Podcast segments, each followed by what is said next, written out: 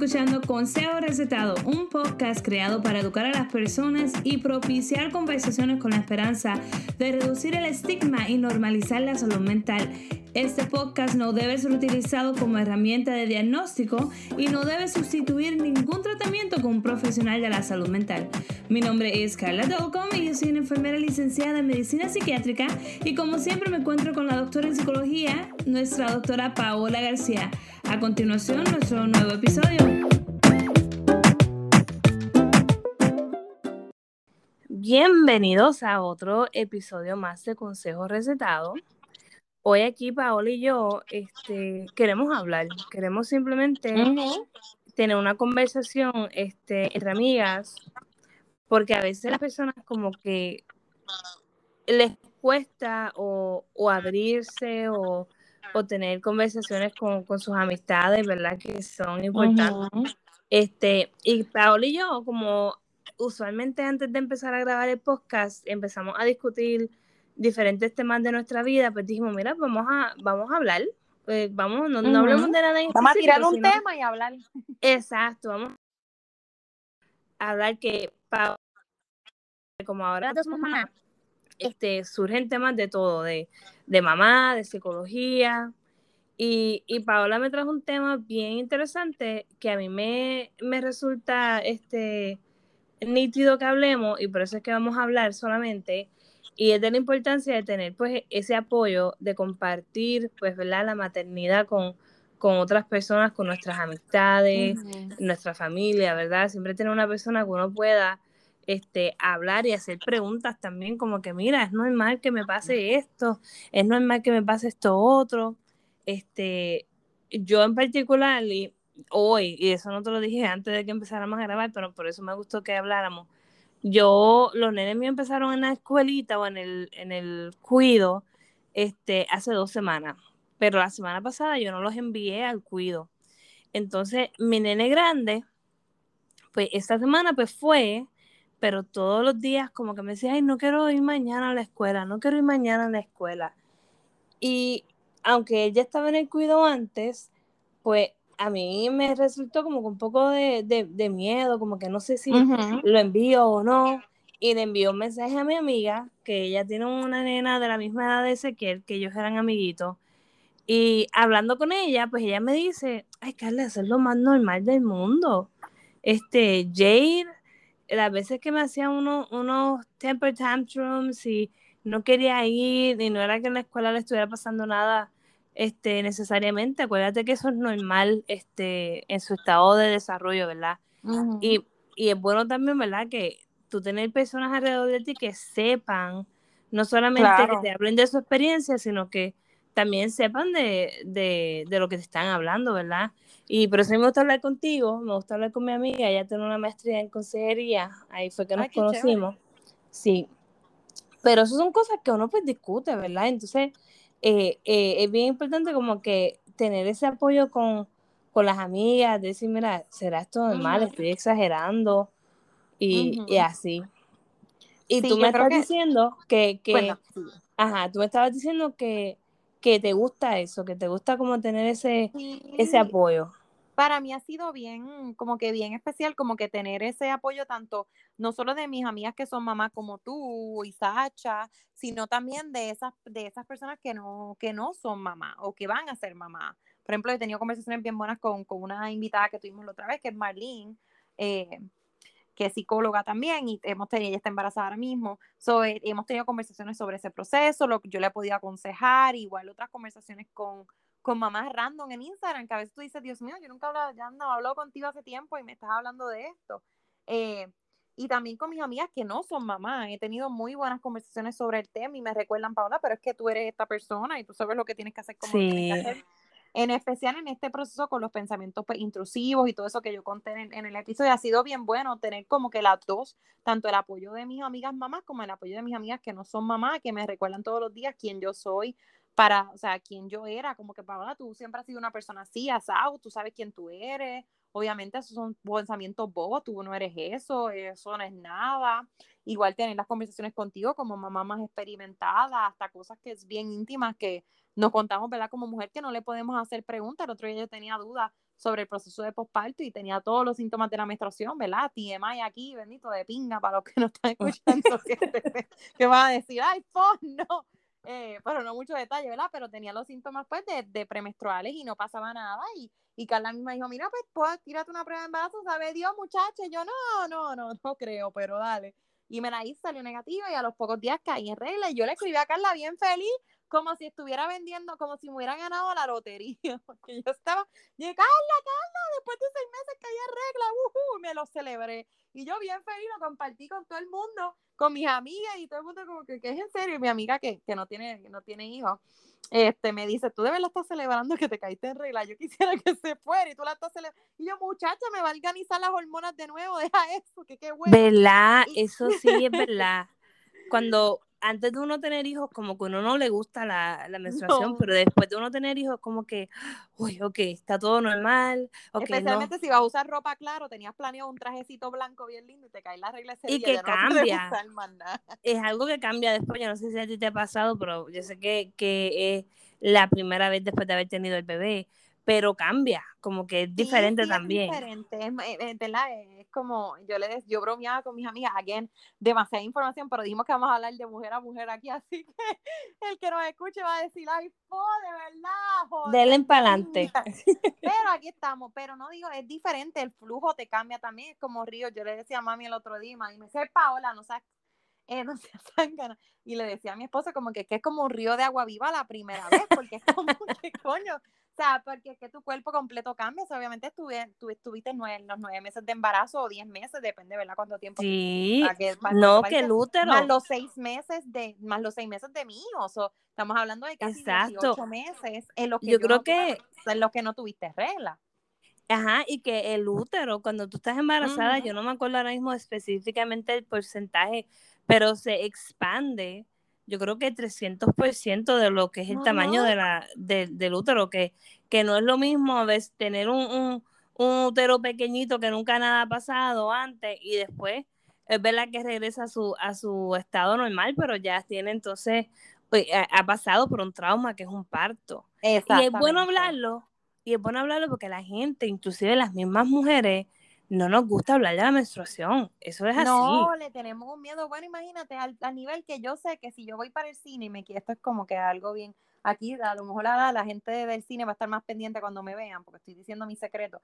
Pero yo lo que hacía era para el cine, porque yo sé que la gente odia el tema de, de, de, la menstruación, odia eh, ver toallas sanitarias, todas estas cosas son como bien tabú todavía, incluso en el siglo XXI. Y yo lo que hacía era que yo le decía a mi esposo, no te preocupes, vamos a llevar los chocolatitos y dulces de la casa para no pagar, porque aquí en Estados Unidos es bien caro la, la área de, de, sí. Y el postcón no es tan bueno en eso. Yo iba a Target, me compraba un postcón de Target, que es grandísimo aquí como por dos dólares.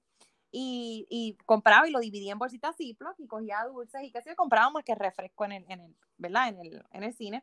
Y yo lo que hacía era que metía papel y metía toalla sanitaria como mi base arriba. Metía todo abajo y arriba está eso. Y cuando los muchachos aquí sí te chequean, no es como en Puerto Rico, aquí te chequean la cartera. Te, chequean la cartera. Te van moviendo las cosas. Wow. En ciertos cines, aquí no en todos, pero en unos cines un poquito más, te, te meten la mano en las carteras grandes. No te la meten, sino con un palito te mueven las cosas. Pues cuando veían, yo abría la cartera, lo primero que sale las toallas sanitarias. Embuste. no me miraban la cartera, me dejaban pasar y yo dije, aquí voy, aquí voy con mis dulces infragantes.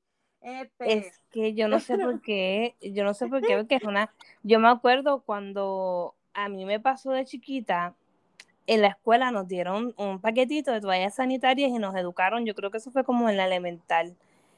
Y yo se lo enseñé a mi mamá y a mi hermana, y yo creo que fue la primera vez que hablamos de eso. Y mi mamá, pues se ríe, porque, wow, tú eres muy chiquita para eso. Y yo me acuerdo haber dicho, ay, me las voy a poner y voy a orinar a ver qué pasa. Pero cuando realmente me pasó, yo sabía lo que era y yo no le dije a nadie. Yo me quedé callada, yo como que no, que esto, ¿sabes? Esto es privado, eso no se lo puedes decir a nadie.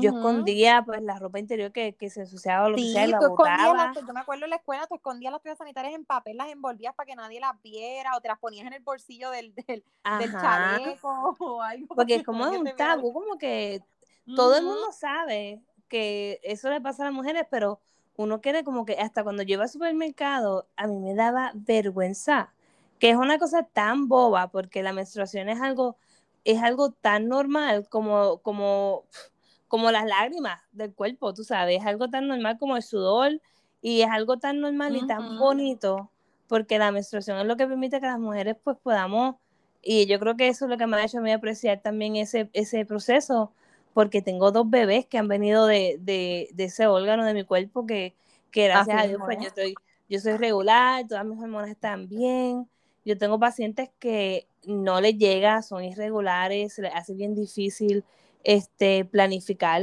este, tener hijos o no. Y, y, es un momento que uno tiene que apreciar y, enseñarle a sus hijas y a sus hijos también este, que es normal. Pues sí, entonces es como esta cosa, y, ahora que tú mencionas eso de la fertilidad, para mí, yo creo que es una conversación que nosotros hemos tenido fuera del aire muchas veces. Yo te decía que yo no quería, si yo quiero tener más hijos, quiero que mi bebé tenga un hermanito o hermanita en el futuro. Este, y yo siempre decía que yo no quería tener que dejar de, ¿verdad? Quitarle, como el caso aquí estamos hablando hoy, yo no quería quitarle la teta a Iván y él, ¿verdad? Así te lo dije el otro día. Yo no quiero tener que quitarle la teta al nene para poder, este, para poder tener otro bebé, porque yo sé que es una bendición y es el mejor regalo que le puedo dar, darle un hermanito, pero no quiero tener que dejarle, quitarle a él una, su teti para darle un hermanito. So, el ver mi menstruación eh, ahora volver, fue como que esta petición contestada de que era algo que para mí era importante, no tener que dejarlo de lactar para, para ¿verdad? Y eso no quiere decir que no vaya a tener dificultad quedando embarazada una segunda vez y no tenga que pasar, ¿verdad? Porque no, no sé cómo va a ser, ¿verdad? Porque no, he intentado tener un bebé después de tener otro. Eh, ni estoy en planes de eso ahora mismo, pero por lo menos eso es una señal, ¿verdad? Como Carla dice, de que hay algo que se está regulando en mi cuerpo para permitirme en un futuro poder hacer eso. ¿Cómo lleguemos ahí? Pues no sé, ¿verdad? pero, pero fue como que esta cosa de qué bonito es, ¿verdad? Para mí, ¿verdad? Como, ¿verdad? Como yo le he dicho muchas veces, yo tengo mucha fe en Dios, ver cómo Dios me contestó esa petición, que aunque, aunque para, para algunas personas sea como una petición boba, para mí era algo, eh, era algo, era algo importante. Y hablando de este mismo tema de, de, de, la menstruación, lo conecto con la lactancia, hablábamos de la lactancia la otra vez también. Eso te iba a decir, eso te iba a decir porque este, el tema de la lactancia también varía, ¿verdad? A mí yo nunca tuve problemas y nosotros tenemos un episodio completo en lactancia, este que es bien bueno, creo que es dos episodios anteriores donde hablamos de, de la lactancia, dimos algunos tips de cómo mejorar el, supply, ¿verdad? Este, yo nunca tuve problemas, eh, pero yo me acuerdo, una vez fuimos a un zoológico, yo antes de tener mis hijos, y yo vimos una mamá lactando, yo creo que eran gemelos, y la mamá, pues se puso los gemelos en la falda y ella, pues ahí, una bubi para uno y una bubi para el otro. En ese momento, la, ese es mi, uno de mis nenes aquí. En ese momento. El mío está aquí también, así que tenemos invitados especiales. Ajá. Cuando tú tienes dos bebés, yo creo que es bien difícil como que taparse uno mucho, porque los dos bebés estaban despiertos y qué sé yo qué. Y yo me acuerdo que pasamos por delante de ella y yo andaba con mi esposo y con mi suegra. Y yo sé que mi suegra no de mala fe, pero hizo como que, ay Dios mío, mira, como que se le ve todo. Y yo en mi mente, como que a mí yo sé que eso a mí nunca me ha molestado, pero como que yo dije, contra, ¿verdad? Como que, qué cosa, ¿verdad? Que, ¿verdad? Como que se, sí, se ve todo, está expuesta. Cuando yo tuve mi bebé, eh, me acuerdo eh, cuando nació, yo siempre he sido de esas mujeres puritanas que no quiero que me vean, que me tapo. Cuando ese que nació, yo pensaba que yo iba a ser así, pero el, la necesidad mía de, de alimentar a mi bebé es como que, olvídate, yo eh, delante de mi mamá, delante de mi mejor amiga que estaba ahí, de la mamá de Zachary, yo estaba ahí eh, con la boobies por fuera, ese que se pegó y yo estaba feliz. Y después de eso, obviamente no me, yo no soy de esas personas tampoco que me las saco ahí delante de todo el mundo, pero si mi bebé tiene hambre, perdóname. Tú, si tú te molestas, pues tú te vas de donde yo esté y yo trato obviamente de, de usar las ropas de maternidad o de bajarme la camisa que no, no se vea nada, pero yo soy de esas personas que yo donde quiera que yo esté, estaba en la playa el otro día y sé que yo quería que yo le diera leche y quería que le diera leche en el agua en la playa, porque cada vez que me paraba me empezaba a llorar, quería que estuviéramos ahí. Yo felizmente me saqué una bubi del traje de baño y él acostado en el agua flotando y yo dándole bubi. Y yo sé que mucha gente pues tiene un estigma, ¿verdad? De que eso no es correcto, lo sexualizan, ¿verdad? Dicen que uno... Lamentablemente. Sí, que la mujer como que, ¿cuál es la necesidad? Como que... Este, y esa es mi Pues el experiencia niño tiene como hambre, que- tiene hambre y el sinvergüenza quiere hacerlo flotando en el agua en bajo comodidad. como Nena, pues, sí. pa, pues te la tengo que sacar porque ni modo, no, papi, tiene, tiene que ser, o sea, esos niños no saben, ellos no tienen esa malicia que tienen otras personas que todavía ven el seno de una mujer lactante como algo bien sexualizado, que es lamentable. Y estamos en la misma posición. Yo siempre decía, no, yo me voy a tapar, yo tengo dos tipos de paño diferentes, y pero obviamente hay ocasiones en las que pues el niño está, los niños, eh, mi hijo es bien activo, so, como pasa con el de Carla, así que él a veces está loco de alguna bayolla brutal y quiere coger la bubi y está dando vueltas en 360. Y yo, muchachito, ¿Qué, pero, y qué? meses, Sí. muchachito, pero estate quieto. Pues obviamente el paño lo va a echar para el lado y va a llegar un momento que pues sin querer, por más que tú te tapes, quizás se te un poquito de esto, de lo otro. No, Porque no es nena. tu culpa. También el niño se Sebastián. mueve. Sebastián, que es el chiquito, Ezequiel, yo cuando Ezequiel nació, que es el primero, yo tenía todo tipo de, de bufanda, todo tipo de, de cobertura, porque pues era madre primeriza, tú sabes, no quiero incomodar a nadie, y con todo eso, donde yo estuviera, pues yo me sacaba mi, mi paño y era como una momia, debajo de, de todo ese paño, me le daba leche a, a, a Ezequiel. Ezequiel nunca tuvo problemas. Ezequiel, pues, se metía debajo ahí de la, de la carpa que yo hacía y le daba leche. Sebastián, porque esa es otra cosa, tus bebés son todos diferentes. Son todos diferentes. Sebastián El mío es es que que no. A veces se mete y está feliz, a veces quiere que se la saquen porque le da calor. y como que, ay, No. Sebastián es que él suda, pero suda de que Ah. se le moja el pelo y todo. Y él nunca ha tolerado que yo lo tape con nada, con nada. A veces yo tengo la camisa y me estoy bajando la camisa, que nada más esté esa parte por fuera y que, y que esté ahí, y él me saca la mano como que suelta, pero ¿qué tú haces? Suelta, déjame. Y yo no puedo a veces ni agarrarme yo misma, tengo que echar la otra mano para el lado, él quiere agarrarla, él quiere virarse. Y son cosas que como mamá, obviamente yo preferiría que no se viera nada y que, Claro, no- uno no como incomodar de a nadie, pero- De, de mujer de su comodidad, porque, ¿verdad? Vamos a hablar claro, las boobies no son tampoco para todo el mundo, ¿entiendes? Yo no quiero que me estés mirando, yo sé quién carajo tú eres, ¿viste? Pero de Exacto. Pero obviamente no voy, tampoco es que voy a negarle a mi hijo comida porque tú seas un cripo, ¿entiendes? Porque tú estés No. pendiente a lo que no tienes que estar pendiente.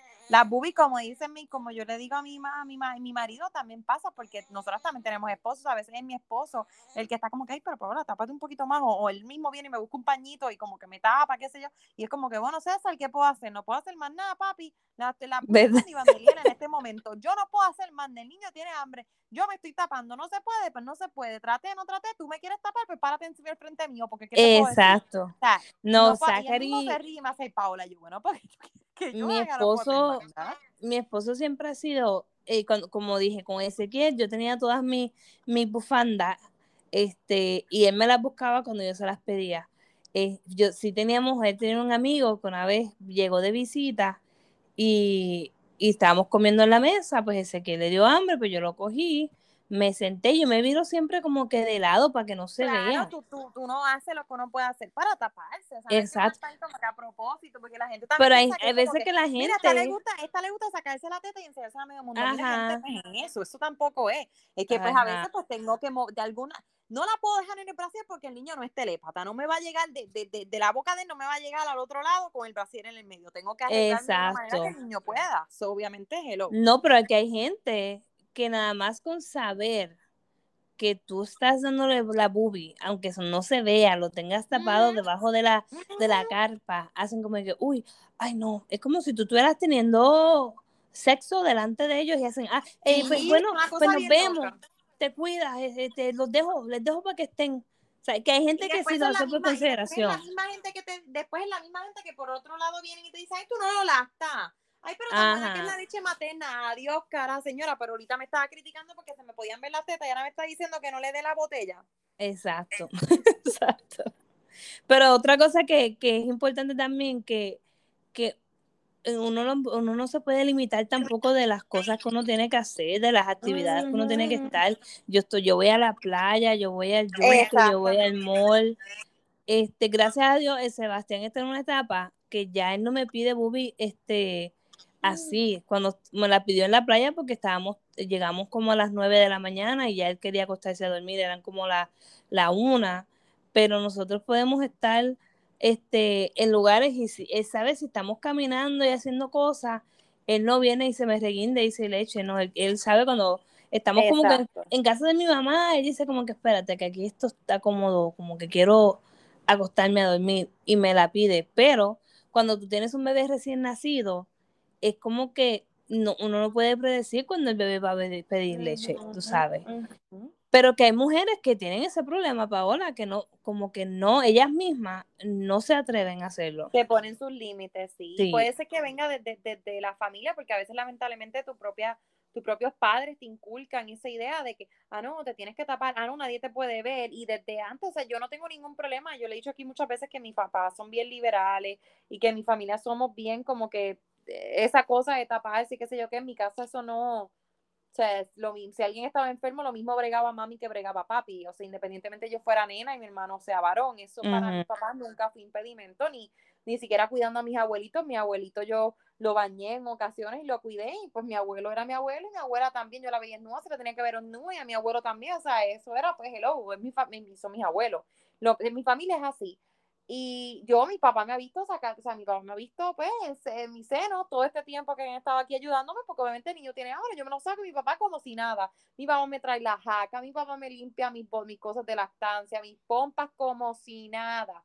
Pero sí tengo otras amistades y cosas, gente de que conozco, que es todo lo contrario, que hasta sus propios padres como que, ay, no te puedo ver, ay, me tengo que ir para otro cuarto, o ay, no puedo. ¿Por qué? Porque todavía está este estigma que está desde, desde, tu familia, no empieza desde tu hogar, que no te puedo ver, que eso es aparte, que, que te tapes, que nadie te puede ver, que no se ve bien, que, que, que no te puede estar sacando la teta. Qué cosas, sí, sí. Entonces tú ya mismo, ya llegas tú con esta idea como mujer de que eso está malo, de que si no, si, imagínate, si las personas que me trajeron al mundo, que literalmente me vieron en nua, porque me vieron en nua, yo parí, el niño nació en nua, no nació con ropa, como dice la canción de Ricardo Arjona, pues, pues obviamente, si esas personas que te criaron, que te de esto, te ponen ya esta idea a ti, pues entonces ya tú lo vas a asociar, ¿verdad? Porque, porque te criaron de esa manera, con que eso es malo, y romper ese esquema, ¿verdad? O romper ese estigma, o esa idea, pues e, es, difícil.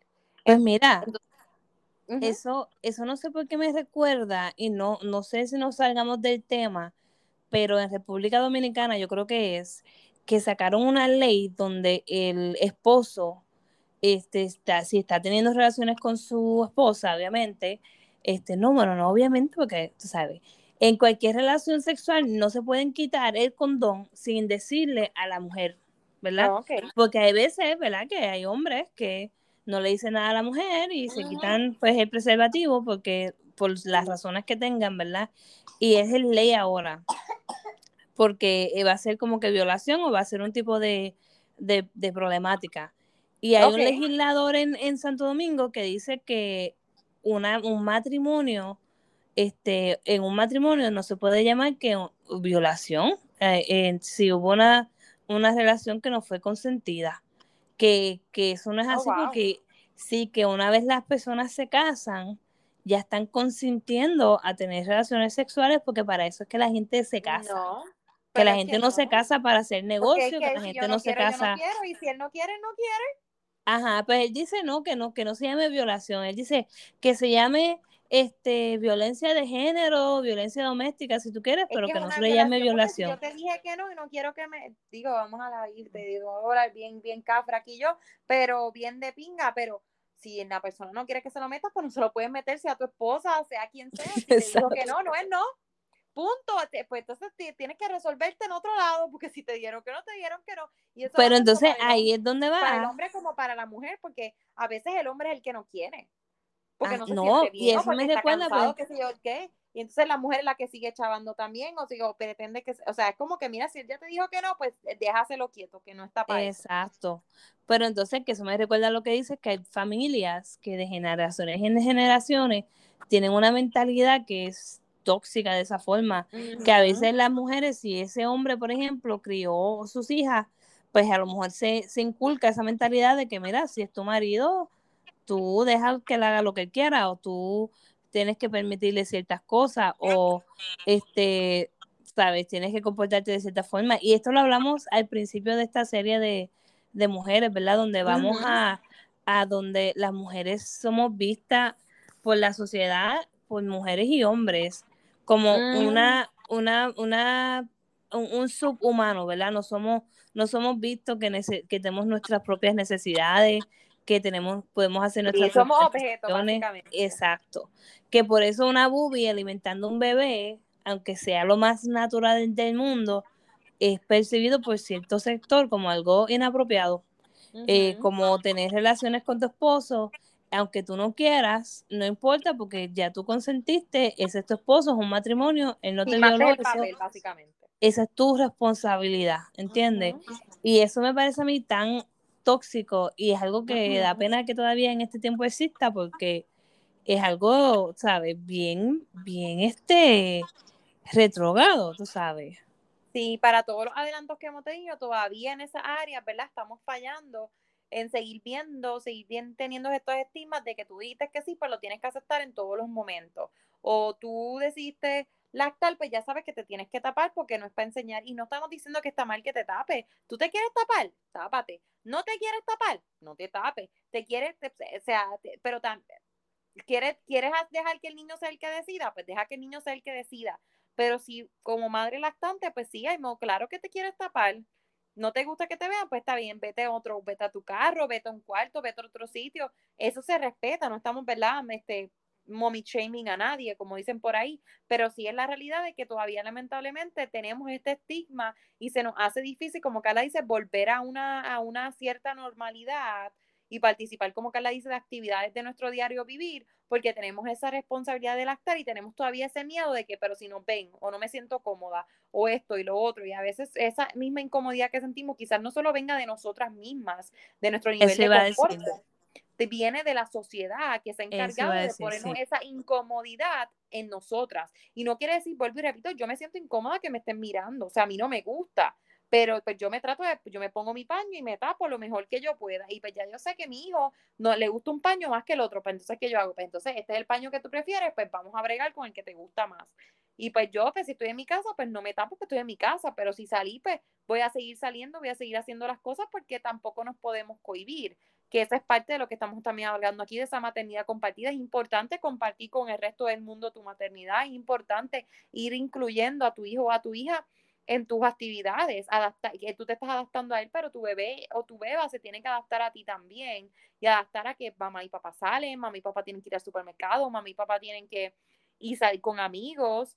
Y también esto del coronavirus, que otro aspecto que se me ha hecho a mí difícil en mi maternidad compartirla con otras personas, es el coronavirus, porque todavía, pues, lamentablemente, por más que la gente me diga pirilili, pirilili, otra vez con el tema, pero realmente todavía estamos viviendo en esta en la pandemia. Sí. No se ha acabado, seguimos ahí. Entonces, para todas estas personas que hemos sido madres durante esta pandemia, ha sido difícil navegar cómo yo eh, vuelvo a una normalidad, cómo yo socializo a mi hijo, cómo yo traigo a mi hijo al mundo, cuando pues sacarlo de mi casa es un riesgo porque no hay, no hay vacunas para niños menores de 5 años. So, so esta, porque ahora mismo pues están aprobando la de 5 a 11.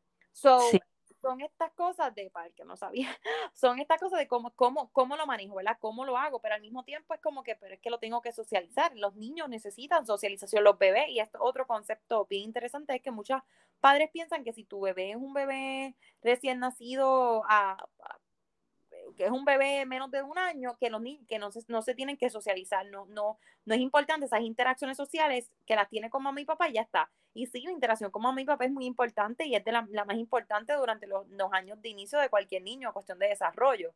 Pero sí es importante en la medida que se pueda socializarlo con otros niños. Por eso es que existen clases de mamá y yo, clases de música para bebés, clases de natación para bebés, que empiezan desde los seis meses en adelante porque se ha descubierto, ¿verdad? Como psicóloga que estudió mucho, trabajó mucho con niños en área de desarrollo, les puedo decir que se ha descubierto que ya los niños desde los cuatro meses, desde tan chiquitos como los cuatro meses, hasta usualmente ya los seis meses cuando más se desarrolla eso, los niños buscan esa interacción social no solo con mamá y papá, sino con niños de su edad, con niños más grandes, están más pendientes, se ríen ya con los otros niños, se dan cuenta que hay otros niños igual del tamaño de ellos, se van descubriendo el mundo de otra manera y esas interacciones sociales son importantes y son claves para ayudarlos a adaptarse al mundo en el que van a estar.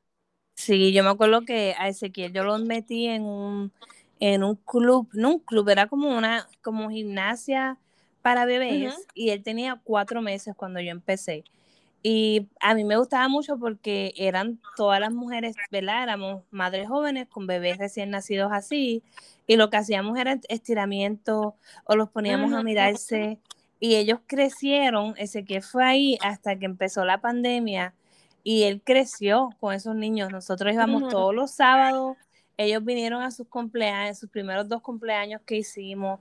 Y una de las cosas que Ezequiel aprendió en ese proceso fue a compartir, este, a negociar, como que si él quería, había a veces que traían un montón de juguetes y los ponían en el medio del salón y los nenes iban y cogían los juguetes y yo veía que Ezequiel como que todos los nenes corrían bien rápido y él se quedaba como que mirando, como que no, no peleaba, O, o, no, no era que no peleara, sino que no, si él quería un juguete y se lo quitaba a otro nene, él no hacía nada pero que después que fue pasando el tiempo, tú lo veías como que él veía que empezaban a sacar los juguetes, salía corriendo primero que nadie porque ya él anticipaba, espérate, que estos son los juguetes que a mí me gustan, me los van a quitar.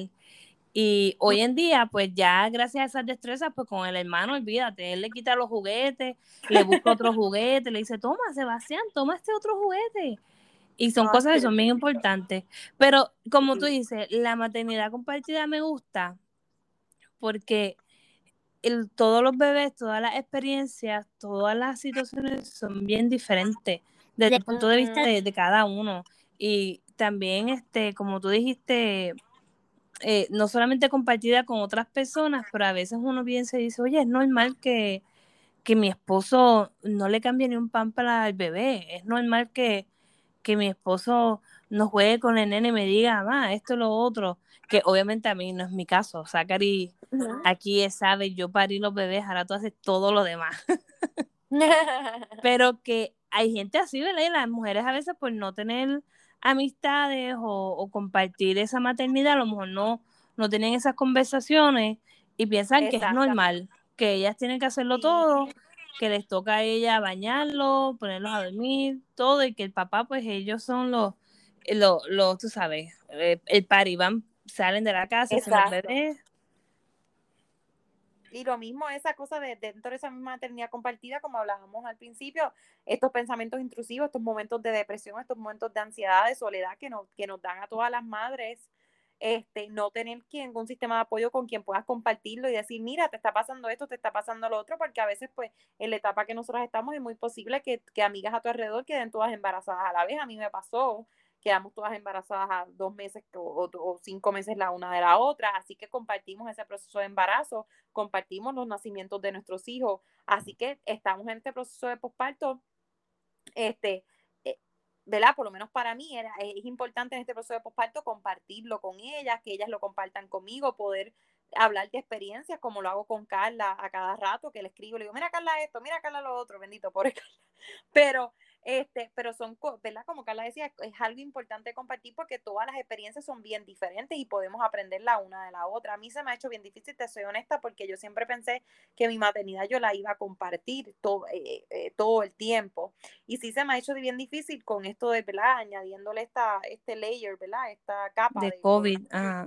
Eh, como que no ver que eso quizás era como yo me lo imaginaba. Y también como que está en mí, está en mí también como persona, pero tengo que reconocer que yo también tenía que haberme dicho, bueno, Paola, tú no puedes decir, tú no te puedes, no te puedes ir tan allá imaginarte y quedarte, pegarte esta idea o asumir que esto es lo que va a pasar, porque pues quizás sea mala mía que yo asumí eh, que iba a ser de una manera mi maternidad o la, o o las interacciones de Iván Deliel con otros bebés cercanos o lo que fuera, yo pensé que iba a ser de una manera y pues al darme cuenta que no ha sido, pues como que ha sido algo que sí me ha chocado y que yo misma he tenido que hablarme a mí misma, decir, mira misma, o sea, tú no puedes, número uno, puedo controlar a los demás y número dos, tú no puedes asumir, tú, tú no puedes pensar en un futuro que no sabías cómo sería, sí tenías unas ideas. Pero no, exacto, que no hemos, no hemos vivido, nuestra generación y nuestros papás han vivido una pandemia como esta. Esto es algo súper fuera de la norma, que esto es algo que, que, no se puede planear y como es algo que todavía sigue siendo nuevo y siguen saliendo nuevas cepas, aunque nosotros sepamos y, y sepamos que podemos usar mascarilla, hand sanitizer y todas esas cosas, y los síntomas también de este virus son tan variados que uno dice, wow, puedo, puedes estar haciendo todo bien y con todo y eso eh, tienes este eh, miedo constante, pasar. especialmente por tus bebés que son tan chiquititos y no Exacto. tienen las mismas defensas que tenemos. Así que pues todo eso se respeta. Así que el otro día mi esposo y yo lo hablábamos y yo le decía como pues como que me sentía de esa manera y decía como ay yo quisiera pues poder socializar más porque esto para mí es importante para Iván Deliel y yo sé que, que es difícil porque con el COVID sigue chavando, ¿entiendes? Y mi esposo me decía pues Paola, que los demás no lo hagan, no quiere decir que tú no lo puedas hacer dentro, ¿verdad? Dentro de tomar las precauciones necesarias, porque pues mi esposo me dijo algo el otro día que me pareció muy cierto y lo comparto aquí con otros padres que nos escuchan. Mi esposo me dice, nosotros tenemos que entender, nuestra generación tiene que entender que el coronavirus no se va a ir. Aunque nos duela, aunque sea una pingada, aunque no nos guste y esté de la ponga, la realidad del asunto es que no se va a ir. Mi esposo me decía, esto está el carajo, pero no se va a ir. Tenemos que aprender a vivir como nos acostumbramos, como nuestros padres se acostumbraron al flu, nosotros nos tenemos que acostumbrar al coronavirus. Y a que hasta que las personas no todas se vacunen, no todas tomen lo que van a hacer y, y, ¿verdad? y, y las cepas no sigan formándose, van, o sea, va a seguir pasando. Así que Y es verdad. no, podemos cohibir Iván Deliel de socializar. Obviamente tenemos que ser inteligentes de con quién lo vamos a socializar, cómo lo vamos a socializar, en qué momento, ¿verdad? Pero tenemos que buscar los recursos que tenemos a nuestro alrededor y nosotros como papá, pues hacer lo, lo, lo pertinente. Si fulano o fulana no lo hace o, o deciden otra cosa, pues Paola, tú lo intentaste. Si no se pudo o no se pudo, pues chévere, pues tú muévete a lo demás. Y No, y con que- yo dije, con yo, con, ay, perdón, Sí. perdón, para terminarte lo que, lo que él me dijo, yo le dije, cierto, tienes razón, y decidimos, como por ejemplo, pues como te hiciste con, con Ezequiel, clases de gimnasia, pero nosotros dijimos, mira, clases de natación, porque para nosotros siempre ha sido importante que él sepa cómo defenderse en el agua, y a mi hijo le encanta el agua. Así que También. pues vamos a empezarlo en clases de natación en, en grupo, pero entonces llamamos, nos verificamos que fueran grupos pequeños, que fueran, entonces que hubieran sus normas y sus reglas con lo de la vacunación y qué sé yo qué, y que fuera separado el espacio, qué sé yo qué, al, al aire libre, etcétera, etcétera. Y pues todas esas reglas que cumplieran, ¿verdad? Con nuestros requisitos como papá, pero para que entonces él pueda ir aprendiendo, ¿verdad? Y socializándose a la vez. Perdóname, ahora, ahora sí, ya tenía. No, no, no, eh, eso está excelente porque este mi esposo este es una persona que cuando salió esto del virus, él no es de estas personas que como yo, si cuando empezó el virus, yo me acuerdo, yo estaba embarazada y Ezequiel era, tenía dos añitos y yo le dije, Zachary, si es que empiezan las películas del fin del mundo, vamos a morir todos, ah. y yo me fui como una tragedia. Y él como que, Carla, no, no va a pasar eso, no va a pasar lo otro. Y él me calma mucho, como que eres bien neutral. Pero al pasar el tiempo, porque ya llevamos aquí dos años con la pandemia, este, dos años y un mes, ¿verdad? De lo que creo, sí. Este, yo he sido la que he estado más relajada porque no es lo mismo que nos digan, mira, seis meses, quédate en tu casa, a lo mejor vamos a decir un año, quédate en tu casa y ya todo va a volver a la normalidad cuando ya han pasado dos años y no se ha regulado de la forma que se supone, pues eso lo que nos dice a nosotros es que tenemos que aprender entonces a adaptarnos, porque no podemos dejar de vivir, porque entonces dejar de vivir es lo mismo que morirse, ¿entiendes? Entonces, eh, por eso nosotros al final decidimos, porque no estaban en la escuela, no estaban en cuido, los nenes, este, ellos interactuaban los unos con los otros o con las primitas aquí, pero la escuela es algo importante también para su desarrollo, eso que, eso que estás diciendo de hacer cosas de forma inteligente y limitada, pero seguir haciéndolo es, lo importante en estos momentos porque la, el coronavirus es algo que está y que lamentablemente no se va a ir en- por lo menos en el próximo año de lo que se sabe, se dice que en el 2022 es que se van a lo mejor las cosas a volver a, a una normalidad como la que conocíamos antes del Ujú. 2020. Pero, ¿verdad? Este, resumiendo, ¿verdad? Esta conversación que hemos tenido hoy es, es la, lo que queremos decir, ¿verdad? Con la maternidad compartida, como nosotros la estamos definiendo a través de lo que hablamos hoy, es esta idea de que, de que no está sola mujer, de que no está solo papá, ¿verdad? Porque no solo maternidad compartida, es paternidad compartida también, porque mi esposo también lo ha, lo ha, lo ha vivido y lo ha sufrido también. Así que esta cosa que, que sepan como papá, como mamá, eh, como mujer que no estás sola, que hay otra persona a tu alrededor que está pasando lo mismo, que quizás está teniendo los mismos pensamientos, las mismas emociones que tú, que no te encierres, no te aísles de las personas que son, que, que te han apoyado, no te aísles de, de las personas que, que, han estado ahí para ti, si no te sientes cómodo, cómoda saliendo, saliendo de tu casa, pues mira, a lo mejor lo que tienes que decir es, mira, mejor vengan para acá porque todavía no estoy listo, lista para salir, para exponer a mi bebé, mejor lo hacemos acá o como sea, pero no, no te aísles, no te quites, no, no te escondas porque ahí es que ataca los pensamientos, ahí que ataca la depresión, ahí que ataca los sentimientos de, de, de, soledad que son tan presentes y tan vivos en, en, lo que es el proceso de posparto, como hemos hablado en otros episodios. Y nada, el consejo recetado de nosotras hoy es que compartas tu maternidad en, lo que tú te sientas cómoda y que sepas que como mamá lo que tú estás haciendo lo estás haciendo bien. También que si te estás dando cuenta que tu comportamiento, tus interacciones con tus allegados, tus personas cercanas, tus amistades, está siendo afectado significativamente, ya sea por tus ansiedades, por tus miedos, por tu, a lo mejor hasta inseguridades, comparaciones, es que estás cancelando planes o que estás haciendo cosas diferentes a las que normalmente hacías o a las que tú querías hacer, pues eso a lo mejor puede servirte como una señal de que algo no está bien, algo no está bien a lo mejor en, en cómo tú estás adaptándote a la maternidad. Y, y, ahí es como lo hemos dicho siempre antes, este, como Paolo y yo hemos abiertamente dicho aquí, hablando de nuestra experiencia postparto con la depresión, con la ansiedad, que son procesos que pasan y que hay gente que todavía, hasta con el coronavirus, ¿verdad? Siguen las ayudas por teleterapia, por la computadora, por el internet, por videollamadas. Así que, yo hago todas mis terapias con mi terapista, ha sido todo online y ha sido mejor porque pues me da oportunidad de estar con el bebé en la casa, no tener que sacar una hora o una hora y pico. Lo que, lo que tome llegar al sitio, este, para poder velar, seguir con mi bebé aquí.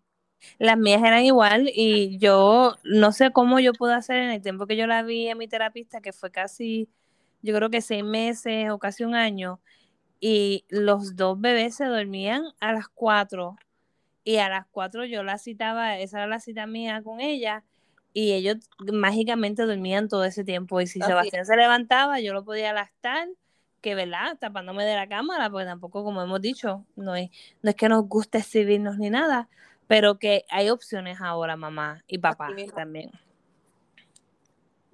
Así que muchísimas gracias por haberse conectado con nosotras en otro episodio más de Consejo Recetado.